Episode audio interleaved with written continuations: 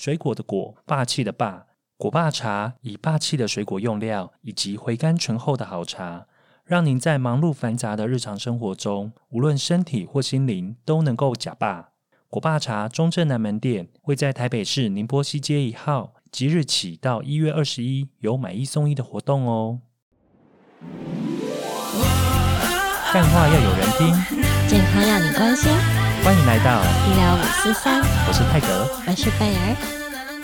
因为大家进来都是已经知道我们今天要聊正颌手术了，会想要聊这个主题，是因为我有一个朋友，那我不好说他是谁，他会听节目吗？他会听节目，他会听节目。对 对，但是因为他之前就是他其实之前也蛮美的，但是他自自从他做了正颚手术之后，哇塞，真的是超级美，超级美。真的，所以我我自己个人哦，是觉得人生有最两有两件事情最值得花钱，是。一个是健身教练，你找一个好的健身教练，然后去指导你的健身。那另外一个就是，如果你需要，不是每个人都需要。如果你需要的话，我觉得正颚手术真的是一个很很不错的一个可以考量的一个事情。嗯，除了美观、自信，可能跟咬合啊、健康都有很大的关系哦。其实最主要、最主要是你的功能面。嗯，从你的功能面你去改善之后，其实对你的健康有非常非常大的影响。是，除了你的健康，你健康好了，身心是互相共同影响的。所以你健康，所以你身体健康，所以你的心理也会健康。对，再加上你的外形，嗯，哦，真的是。自信心影响非常大，嗯，所以今天呢，我们还是邀请到国泰综合医院口腔颌面外科的主治医师李嘉铎医师来跟我们聊聊这个话题。欢迎，欢迎，哎，大家好，哎，泰德好，贝尔医师你们好，我是国泰综合医院口腔颌面外科李嘉铎医师。李医师，我们刚刚提到那个正颚手术啊，人家都会想到说，哎，是不是厚道的人？不是做人厚道，是那个下巴比较突出的厚道，是是都这样子的人才是适合做正颌手术吗？好的，哎，首先我们就先来证明一下好了，正颚手术哈，就是顾名思义了哈，是一个端正颚骨的手术。那为什么会强调端正呢？哈，因为其实讲真的，美丑啊很主观了。像有的病人，他嗯，要怎么讲呢？就讲厚道好了，我们就讲我们的最有名的前总统李登辉先生。哇，人家厚厚道一辈子了啊！你看他有需要开这个手术吗？人生啊，很多的价值啊，真的不是只有在于那个外观上，还很多价值是在内在的，你看不到。那所以说，是不是真的厚道的人，并就需要正颌手术呢？哎，其实这真的是有点看病人的需求了。有的病人呢，哎，为此郁郁寡欢，没有自信，哇，那这样子的话，开这样子正颌手术对他来讲，对他来讲，他的人生是有帮助的。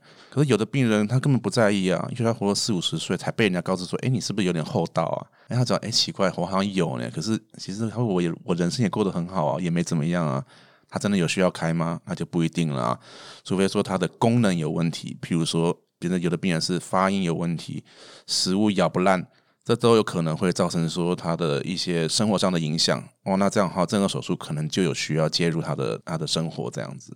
那这个手术他有说几岁的人适合吗？或是多大年纪以上，你可能已经不太适合，或者是说像小朋友，大家都说小朋友嗯，可能还在长。是是，对，还在成长。那有没有说几岁以后再做？基本基本上一定要等青春期以后啦。就是说，病人的呃，就是生长发育呃趋近于停止，或者是说，我们有些测量的指标了哈。就是譬如说，也许病人在十六、十八岁的时候呢，哎，我们每年来给他拍一张哎一些特殊的牙科的 X 光片，然后把那影像重叠看看。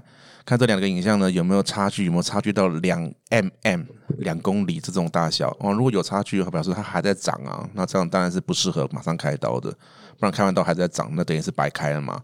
对，那我没差距没这么多的话，诶，那也许病人就可以准备进入手术。当然，手术前的术术前的准备工作有很多事情的，这个等一下可以慢慢谈。所以就是定型之后，基本上对成长定型之后再做。对，然后基本上当然就是女生的生长发育是比较快的了哈，所以也许女性的话，也许十六到十八岁，哎，就可以先来评估看看，哎，还不见得马上就可以进入手术。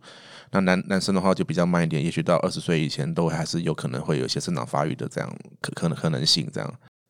嗯，那如果说是牙齿矫正也是这样吗？年纪上面？哦，那牙牙齿矫正就比较比较不一样了，因为牙齿矫正基本上是，如果说有发现到一些牙齿排列的呃拥拥挤，嗯，或是有空隙的问题的话，基本上是尽早的介入治疗是最好的。因为就是牙齿在换牙时期的时候，哈，其实我们矫正科医师他们有很多的一些方法、一些设备呢，可以控制病人的牙齿的萌芽的速度，让牙齿长在它应该有的位置。哎，所以说这个东西反而是要越早介入是越好的，效果会越好。哦，所以可能青春期。之前哦，对对对，甚至就是也许在儿童牙科的时的时期，就是乳牙时期的时候，就应该先来找儿童牙科医师先来看看。对，那呢，也许经过换换换牙期的话呢，那就可能就是要有一些矫正科医师的介入，好来看看这病人说的乳牙跟恒牙在在在混合生长的时候有没有需要做些什么配合。嗯，是，所以这两个是不太一样的。对，所以正颌手术跟齿裂齿颚矫正这个是不太一样的事情。对，就是我们牙齿。的排列，或者说外观上看起来，就是我们讲讲所谓的后道好了。后道呢，它可能有包含了牙齿的问题，也可能也是单纯是骨头的问题。也许你只是牙齿看起来有点地包天这样子，可是有的病人是整个颚骨的生长发育太快了，所以说造成说下颌骨很长，所以骨头带动牙齿造成的地包天。所以说有时候我们要分析看看病人的后道到底是从牙齿来的呢？还是从骨头来的呢？那如果从牙齿来的话，那当然是最单纯的。我们就是会转给齿颚矫正科医师来评估看看，说有没有可能借有一些，譬如打骨钉，譬如说拔牙齿，来让牙齿整个后退，就可以改善它的地包天。可是如果说是颚骨生长发育所造成的后道的话呢，哦，那这个可能只靠矫正去移动牙齿就很辛苦了，要拉很久，所以说可能就要配合手术，让它颚骨整个全面性的后退。牙齿就可以跟着后退，就会咬得好这样子。那我想问，如果有一个状况是大舌头呢？大舌头，好，舌头哈，其实呃，就是也许 Ted 应该是蛮有经验的了哈。Ted 应该知道舌头其实是很灵活的器官。不好意思，不好意思，因为我跟 Ted 是高中同学，我们两个实在是讲这么正经的话题啊，真的是有点不太不太习惯，偶尔会穿插一些很摆烂的。好了，舌头是全身上下啊，真的是最灵活的器官。所谓的最灵活，就是它的适应性是适适应性是非常强的。所以说呢，大舌头的原因就是因为我们的软组织哈会跟着你的硬组织的外形走。如果我们今天口腔内的颚骨夹起来的空间就是这么大，舌头呢它就会生长在这个空间这么大。它把那个空间占据住的原因是为什么？这样子的话，病人在吞咽的时候呢，才有办法造成真空，你才吞得下去。如果你的舌头不够大的话呢，你没办法在口腔内制造一个真空。你没办法吞咽的，所以这这这通通通通都是有一些演化上的一些呃，就是需要才会造成说你的舌头的大小。那如果说我们把后道的病人下颌骨后退了以后呢，我们可以想象就是口腔内的空间就变小了嘛。那这样子，如果病人本本身有大舌头的话，要要怎么办呢？哎，其实不用太担心呢，因为经验上哈，这个病人哎，好像经过半年一年的一些适应，病人经由吃东西、咀嚼、吞咽、发音等等的。我们居然发现到说，哎，病人的舌头其实是会慢慢的跟着那个空间而缩小的哦，真的好神奇哦，舌头很神奇的，所以舌头很灵活的，大家要好好照顾自己的舌头哦。我想现在大概有九成的听众现在正在动自己的舌头，因为我刚刚自己讲讲，我也觉得，哎，怎么突然就大舌头起来了，就怪怪的。那有哪？那是要怎么样开始去做病人评估呢？是的。那病人的评估，当然一开始哈，我们还是要先了解一下病人的需求啦。其实像正颌手术这一类的的患者哈，很多人其实不单纯只是因为一些，就是譬如说你们我们我们就一直常一直一直讲，就是后道龅牙这种很常听到好的，他们有时候也来的时候，也许就讲说后道龅牙之类的问题。可是呢，我们今天听到以后，就是说 OK 后道龅牙，我们来开刀吧。你可能会错掉很多重要的资讯，我们要想想看，病人为什么会想要来开刀。所以说，其实我们在评估病人的时候呢，真的有时候不是只有单纯评估病人现在的身体的情况，或是咬合啊、骨头的发生长发育、形状等等的。你要评估病人的心理状态哦，嘿，你要了解病人的期待是什么？对，他的期待是什么？今天如果说病人来，他的他，比如说我们也是有遇过病人哦，他拿着林志玲，现在讲林林志玲应该还是 应该会不会太还行啦，还行好 OK，拿着志玲姐姐的照片说想要开的跟她一样，那我想这一刀怎么开都不会成功的。就算我们帮病人开的，觉得我们觉得很漂亮，病人不满意，这一刀就是失败。所以说有时候我们真的是。要评估病人的需求是什么，他的理想是什么。那如果说病人想要的目标是无法达成的，我们就必须要沟通到让他理解，他能够接受到什么程度，一定要医病之间要互相到讨论到一个可以接受的一个结果，才会开始真正进入正颌手术。所以我个人认为，心理评估的这一块其实真的是很重要的。就譬如说，嗯，有的病人哦，像啊，就是经验久了以后，有有时候会聊一聊，好像会知道病人心里在想什么。有时候聊一聊呢，突然会聊到病人，哎，不知道为什么他就突然就哭泣起来了。嗯，哎，也许病人他在他因为这样的容貌哈，在他的生活周遭受到了很多的一些，哎，霸凌不是责难，霸凌也是有可能的，哎，或者是一些同才之间的比较，哇，那这些心态哈，都一定要先跟病人沟通很清楚的呢。因为也病人他也许会以为说，我今天是不是开了这一刀了以后，我的人际关系从此就变好了？哇，应该不是这样，人生没这么简单吧？对，人生没这么简单，这么简单，或者是另一半就会更爱你之类的。哇，这个也是，这个更多，真的。所以说呢，就是一定要先理解到病人的真的需求是什么。有时候听话要听到更深层的，哎，所以就是如果说你能够了解到病人真的需求是什么的话，并且跟他有妥善的沟通，病人一方面会信任医师啊，因为因为一直因为病人真的发现到医生了解他了，然后再来就就是说这样子的医病关系后后续才会比较和谐的走下去。那走到中间，如果才才才可以开始跟跟跟你讲说，为什么我的老公没有更爱我啊？为什么我的同才还是说我的下巴歪歪的啊？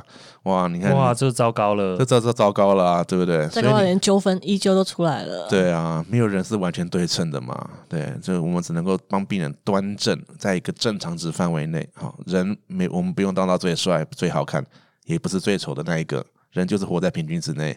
只要平均之内，身心健康，这样的人生才才才是快乐的啦。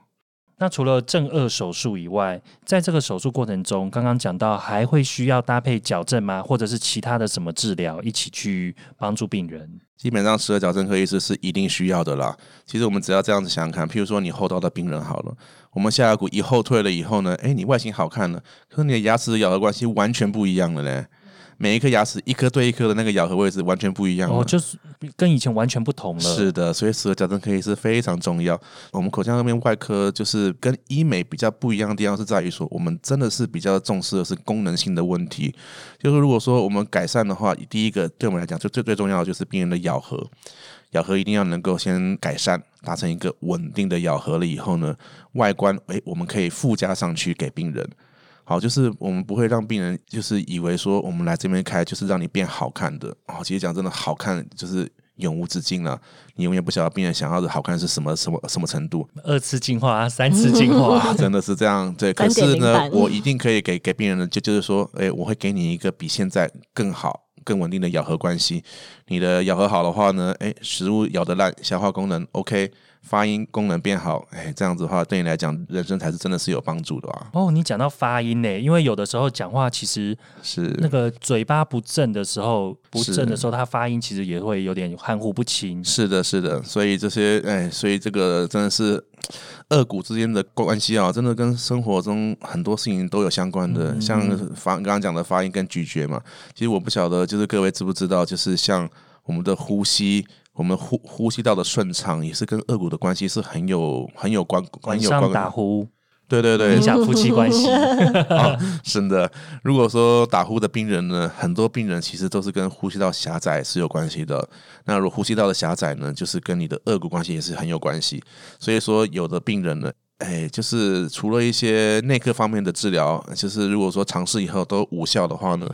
正颌手术其实是针对打呼病人来讲，哎，其实是一个最终的解决手段，而且基本上，哎，就是都还蛮有效的。因为我们知道医疗都有一个成本在，但是我们也不希望说，因为其实有听到一些医疗新闻是说，有的人因为选择了很很低价的一个呃手术，或者是很低价，甚至说它并不是一个专业合格的一个治疗方式。那所以我想问一下，正颚手术如果说是手术。这样子自费前面的评估，加上后面的一些矫正的辅助，这样子一个疗程大概要多少钱呢？啊，基本上这个问题我只能讲个平均值，然后以台湾来讲的话，我想矫正是包含了术前跟术后。平均来讲，我想十万十万到二十万应该是很基本的啦。那再来就是手术的话啊，不对不起，那个十二矫正的费用，我想还是由十二矫正科的医师来做评估是比较呃明确的。然后那至于手术方面的话呢，那就是就是要看你要开的术呃术式而定了。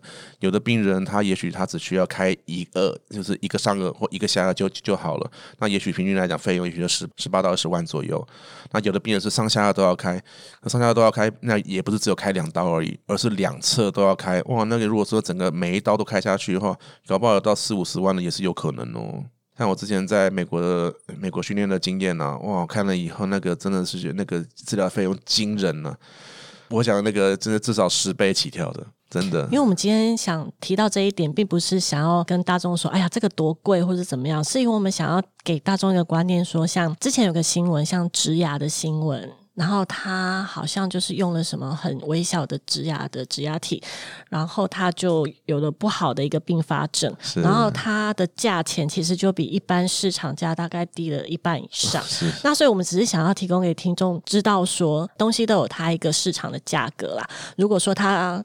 太高或者是太低，你可能都要有一个警觉心，说它是不是有一个什么样子的问题？对，因为刚刚那个 case，因为它是它好像费用是一般质押的，好像将近到四分之一，四分之一。对，但是最后它那个呃不良并发症是因为它的那个肢体好像穿破了上颚骨，所以造成严重的感染。对，所以我们也说希希望让听众了解一下大概这个数是大概的一个范围价钱这样子。嗯，一分钱一分货了，真的只能这样讲。但是，哎，所以做了正颌手术的话，其实大部分都可以改善脸型嘛？对，脸型。对，那有没有遇过做了之后，他觉得他自己变比较丑的？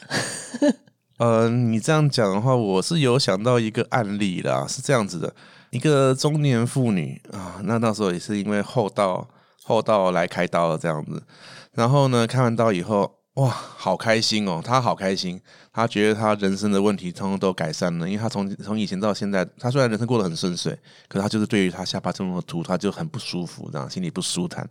结果后来呢，好像他不晓得是几年过后吧，突然四五年过后，突然有有有一天回他回诊了，然后他就说：“医生，我们有没有可能把我的下巴再开出来一点呢？”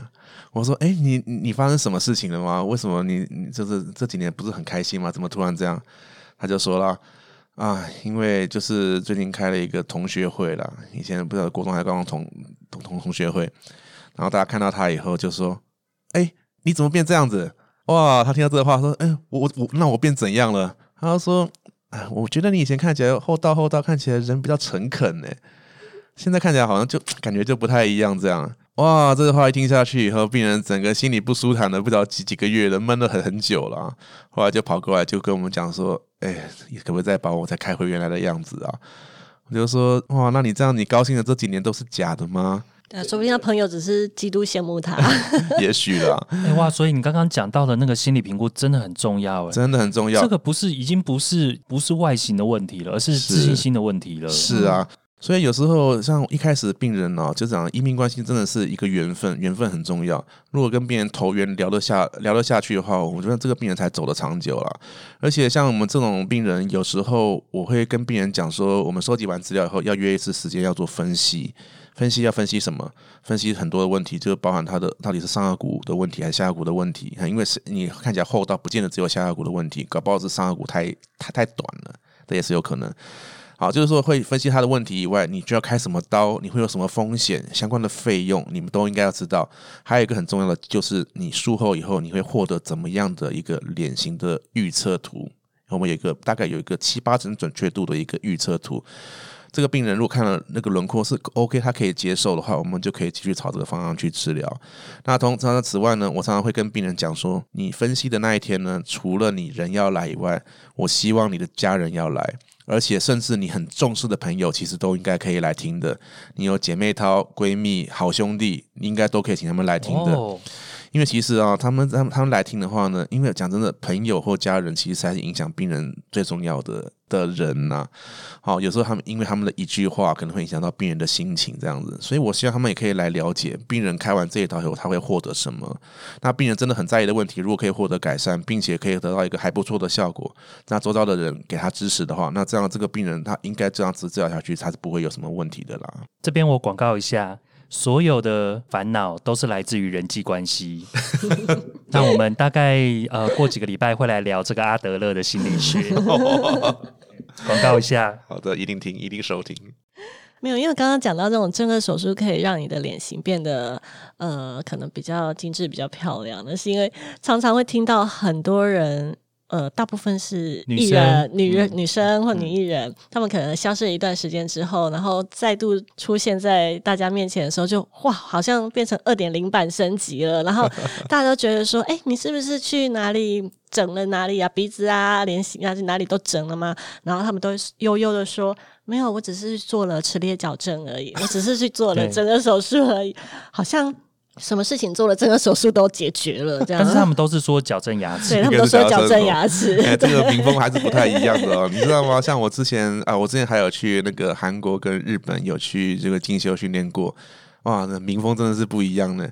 嗯，很多韩国青少年哦，他们的成年礼是这个手术啊，哎，是家人送他们这个手术的哦。还有像韩国的明星啊，你们看起来好像很多人都说，怎么看起来都长得一样这样。韩国明星们，他们认为这个这个手术，不是说是所有的医美手术都是一样。他们要上台表演的这种外观外貌上的改变呢，其实是敬业的表现。对对对，他们觉得是敬业。对，可是你看，在台湾跟日本的民风是不一样的哦。他们是哎，是希望说，哎，像日本人，其实讲真的，他们是。他们蛮务实的，所以其实呃，真的有需要这个手术，通常都是很严重的功能障碍的。不然，其实像他们台面上也有很多的艺人，当然也不好讲说哪哪些艺人。其实讲真的，你仔细看，他们还是有点像是笑笑起来的时候露很多牙龈的啊，有龅牙的厚道，可是他们也是。也是一样，在综艺圈也在荧光幕前也是过得开开心心的，当然不是说这是表面上了哈，表面上也是开开开开开心心的，可他们不觉得说有需要做这样的手术。那像台湾的话，也许就会认为说这样子的手术也许是一个秘密，希望不要太过的分享这样。可是现在就这几年这这几这几年下来，我感觉起来好像也是有越来越开放了，因为其实讲真的这个也并不是一个。并不是一件羞耻的事情啊，就是改善自己的容容貌功能，其实是其实不是很对自己很很值得的投资啊。这个应该是没什么需要。对我也是蛮推荐的，真的。而且我看有一些，比如说，尤其是日本，他们日本人，不管一般民众，他们好像其实齿列不整齐，好像是一个很普遍的状况。所以，其实我们的齿列排列跟人种是不是有一点关系？对不对？是有关系的。对啊。那那个我们在正颌手术的时候，其实因为刚刚一直讲到脸型，那很多女生都会担心说，那个是不是需要削骨？因为我们常常听到这个削骨这个名词，然后大家都觉得很恐怖。对，在正颌手术的时候，我们会把骨头切掉吗？OK，呃，在那个削骨手术，它它可能是包含在正颌手术里面的一部分哦。好，可是就是说，如果说，嗯，我们我们在讲到比较常见的，因为是东方人脸型有蛮多是后道的脸型的了哈。就是以后道来讲的话，我们有些手术方法是让下颌骨可以后退的，所以很多人会觉得说，哎呀，是不是哪一段骨头被拿掉了、被削掉了，所以才可以变成这样子的后退呢？实际上，啊，有些术式，啊，我记得是，也许各位就上网 Google 一下，应该都可以知道的。就下颌骨的手术来讲，最常听到的两个术式就是直切术跟劈开术。那这两个手术呢，其实基本上都是只有把骨头切断或是劈断，断了以后呢，然后借由骨头的重叠，然后来改善你下颌骨的长度。所以你并没有骨头被切掉，而是切断而已。就是一个位移而已。对，切断了以后，你就可以位移，就可以改善你的长度。那它为什么可以改善长度呢？因为，因为它骨头不是都还在吗？呃，你就想象说，譬如说一根树枝好了，一根树枝，我们把它从中间折两半。那折两半了以后呢，哎，你再把它中间重叠个五公分，然后把它绑起来好了。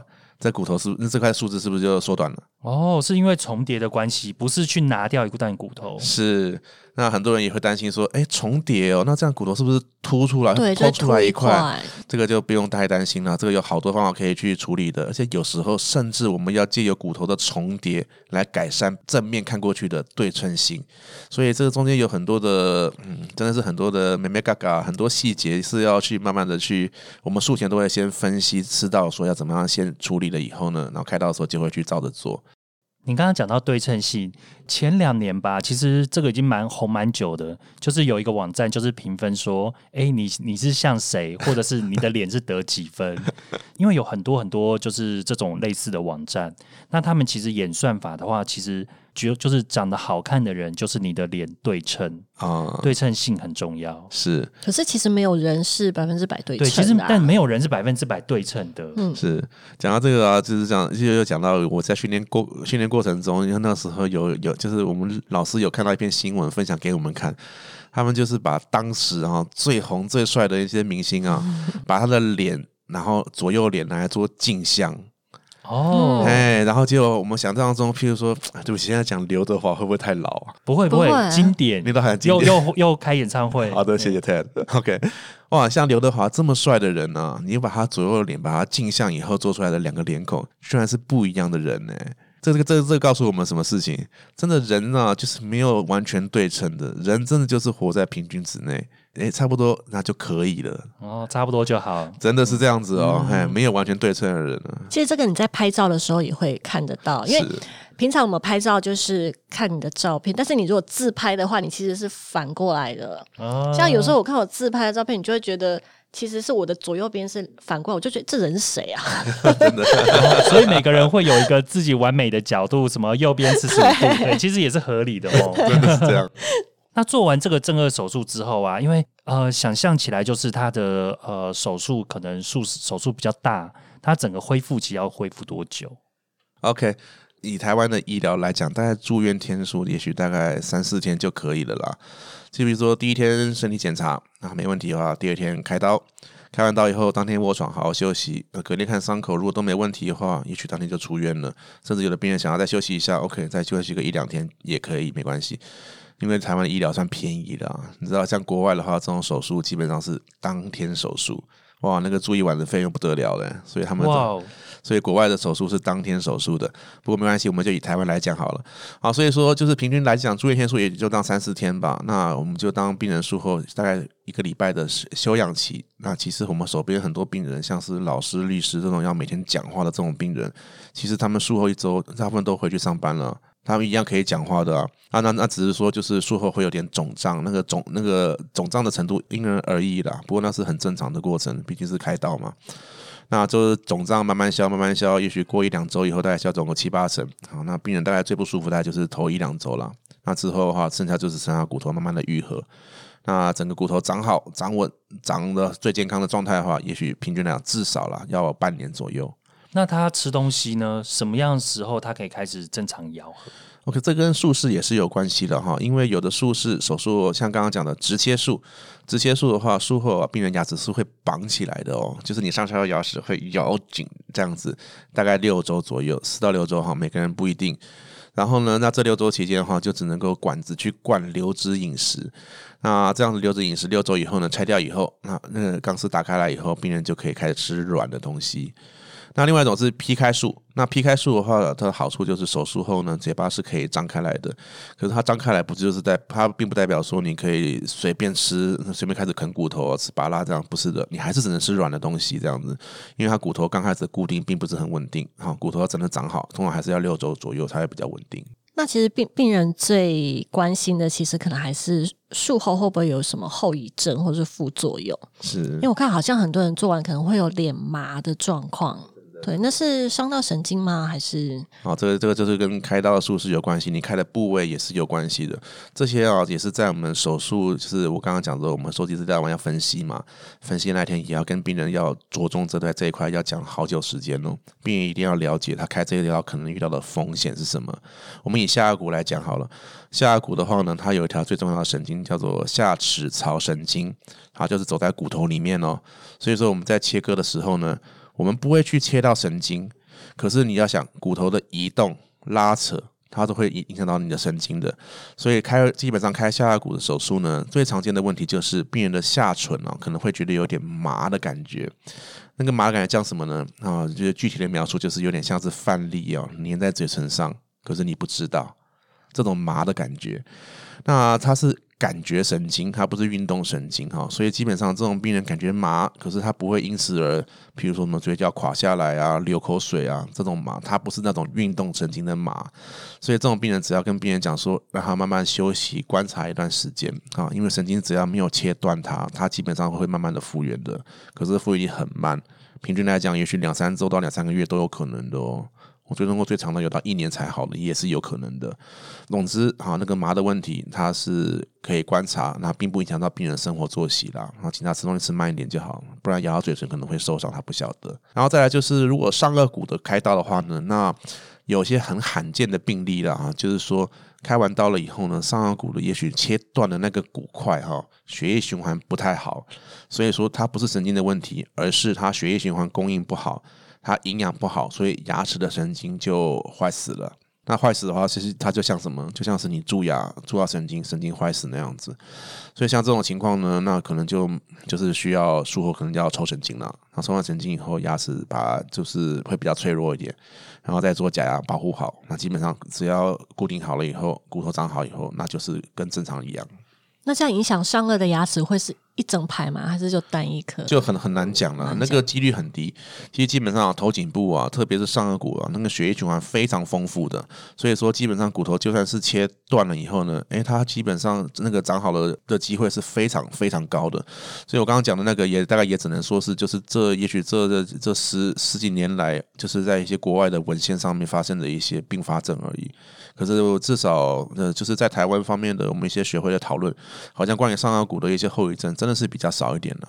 那加朵还有没有什么呃病人一些有趣的回馈呢？就是术后有趣的回馈啊？对，都大家都觉得很满意吗？呃，基本上病人都是有有满意的，因为他们就是术前有看过他们的预测图啊，其实他们大概已经知道说自己会变成什么样子。那个预测图是呃，就是有三 D 的影像。对对对，现在都是三 D，我们传统的是用手绘的了哈，不过现在已经基本上已经慢慢做数数位化了，所以都是有三 D 的影像给病人看。所以他在术前他已经大概预测到说我之后会变成什么样子。真的真的，还有的病人会拿着术前的预测图来来来来过来过来比较嘞，他们就说，哎，就是那个。就是他们想要知道医生到底有没有帮你开到那个开到那个样子这样，对啊。可是就是我们这次看看以后，其实基本上不会差太多了哈。所以还是让让让让病人知道说，那个预测图就是一个七八成准确度的预测图，不会差太多。可是这个病人要拿拿着那个照片来说，怎么这边还差一点点什么？哇，那这个这个就没办法了。目前的技术没有办法给你预测到百分之百的的完全的准确，因为那个你不是只有切骨头啊，因为我们在切哥哥的时候，你的肉也会跟着移动的，那个肉的厚度也会受。到影响的，所以你的脸型的轮廓啊，影响的因素太多了，真的没有办法。还有自己减肥啊，对啦，真的是减肥。你这个跟我讲吗？啊，没有没有没有，好，我知道，对对，好的。好，所以今天的节目就是有聊到说，真的手术除了说跟可以改善你的外表美观之外，其实跟你的咬合啊，跟你的发音，其实都还有很大的关系。那究竟自己适不适合呢？可能还是要实际的临床给医师评估过后，才知道什么是最适合你的术式哦。对啊，评估的时候还是要包含心理的评估，不只是功能的评估。今天我们节目就到这边。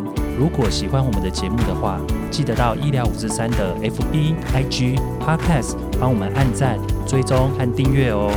有什么想跟我们说的，或者是想听我们聊的，也欢迎留言告诉我们哦。那我们下周见，拜拜。